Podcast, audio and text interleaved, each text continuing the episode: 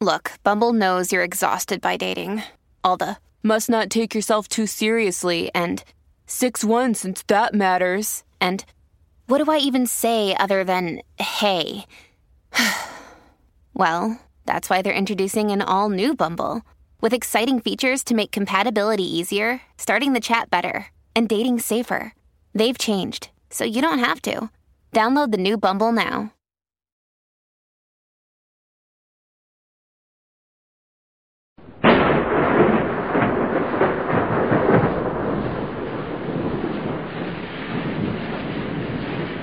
Noviembre de 1878.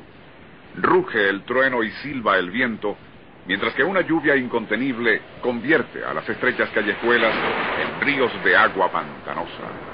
Los rayos se suceden uno tras otro, mientras que un iracundo ventarrón hace batir puertas y ventanas. Es entonces cuando cierto caraqueño, quien se ha refugiado bajo el alero de una casa próxima al Campo Santo, contempla algo aterrador.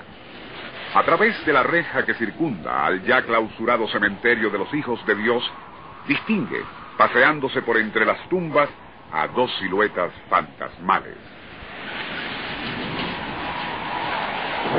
El fulgurante resplandor de los relámpagos permite identificar a una de ellas como la del difunto Monsieur Laval, quien le acompaña un personaje alto, con rostro malévolo, orejas puntiagudas y patas de carnero, no puede ser otro que el propio Satanás.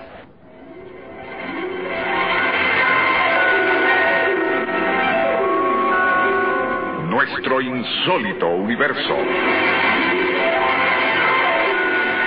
Cinco minutos recorriendo nuestro mundo sorprendente.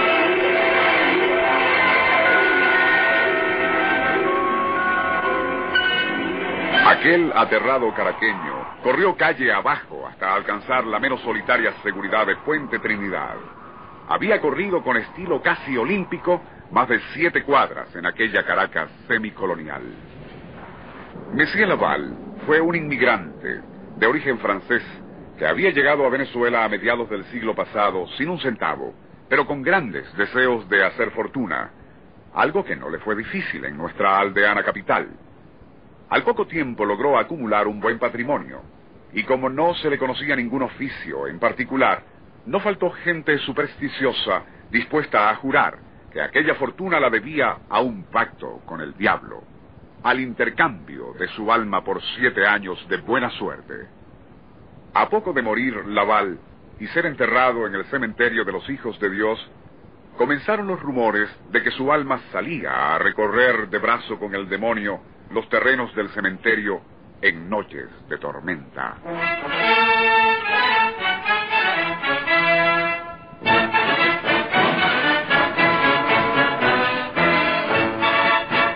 No era la del Museo francés la única leyenda de aparecidos y fenómenos ultraterrenos en el notorio cementerio fundado, según el cronista e historiador González Guinán, a raíz de una gran epidemia de cólera que azotó a Caracas. Parece haber sido tal el número de muertos que las autoridades consideraron necesaria la creación de un nuevo cementerio que correspondiese a los requerimientos demográficos de la capital. Sería así como cierta mañana en noviembre de 1858 se reunieron 50 personas en una planicie al pie del Cerro del Ávila a fin de colocar allí la primera piedra del nuevo Camposanto, hasta cuyos terrenos conducía un camino de carretas que comenzaba en la esquina de dos finitas.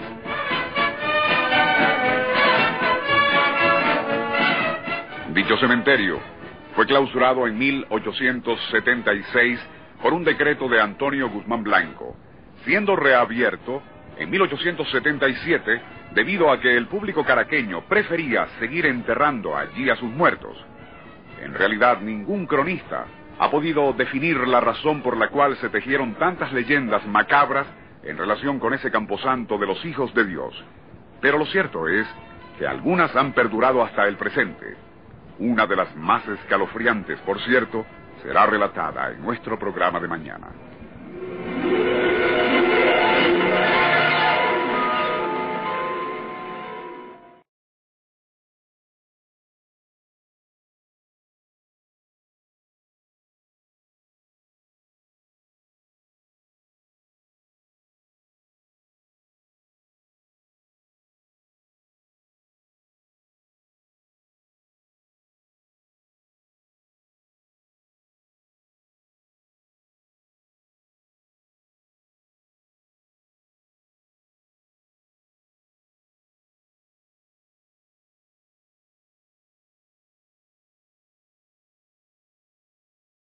Tal como relatamos en nuestro programa de ayer, el cementerio de los hijos de Dios fue fundado en noviembre de 1858 y clausurado en 1876 por el general Antonio Guzmán Blanco.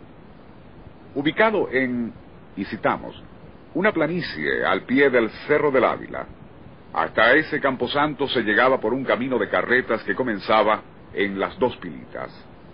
Tal como relatábamos, el caso de la supuesta aparición en noches de tormenta del alma en pena de cierto Laval, acompañado por el diablo, no fue más que otro de tantos eventos sobrenaturales que la ingenuidad popular atribuía al notorio cementerio.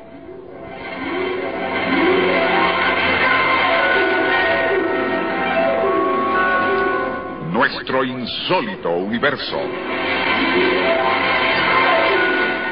Cinco minutos recorriendo nuestro mundo sorprendente.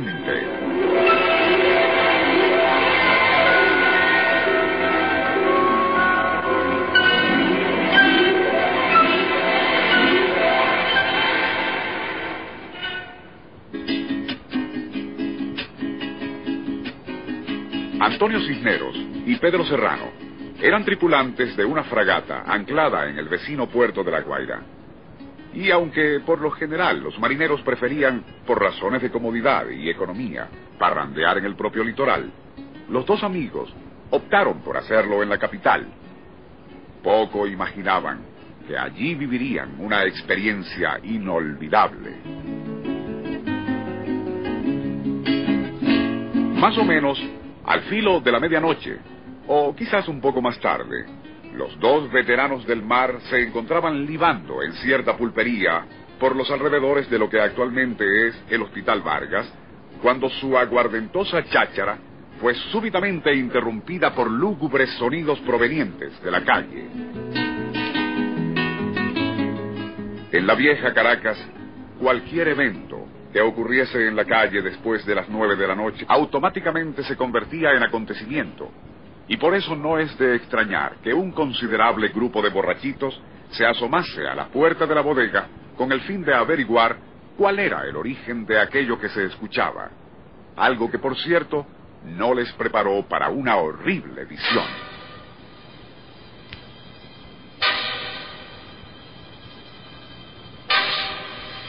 Una procesión que parecía haber surgido del propio infierno Instantáneamente, sobrios y con mirada desorbitada, Antonio Cisneros y su amigo Pedro Serrano permanecieron como paralizados a la puerta de la pulpería mientras frente a ellos desfilaba una hilera de esqueletos. En sus descarnadas manos portaban gruesos cirios, cuya luz fantasmal nada tenía que ver con la de velas o candiles comunes y corrientes. Al andar, hacían sonar sus huesos con un ruido que atormentaba los oídos, y si a ello se añaden lúgubres lamentos que resonaban al compás de una marcha tristísima, no es de extrañar que algunos de los presentes en aquella pulpería perdieran el conocimiento debido a la impresión.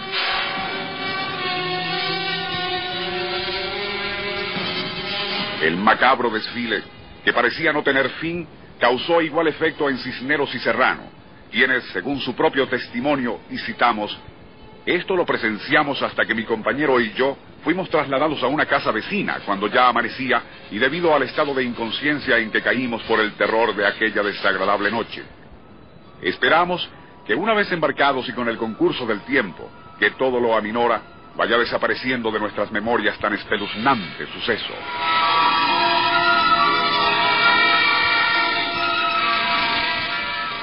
De igual manera, o por lo menos bastante parecido, se expresaron otras personas que también fueron presuntas víctimas de aquella terrorífica procesión, fenómeno al cual Guzmán Blanco catalogaría como muy propio de una Caracas sin luces.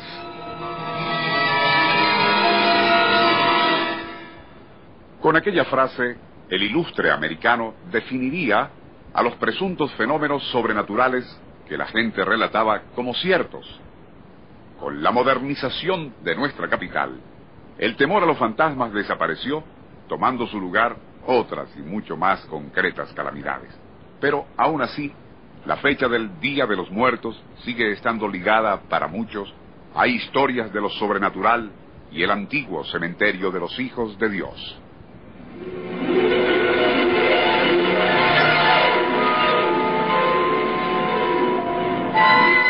Nuestro insólito universo.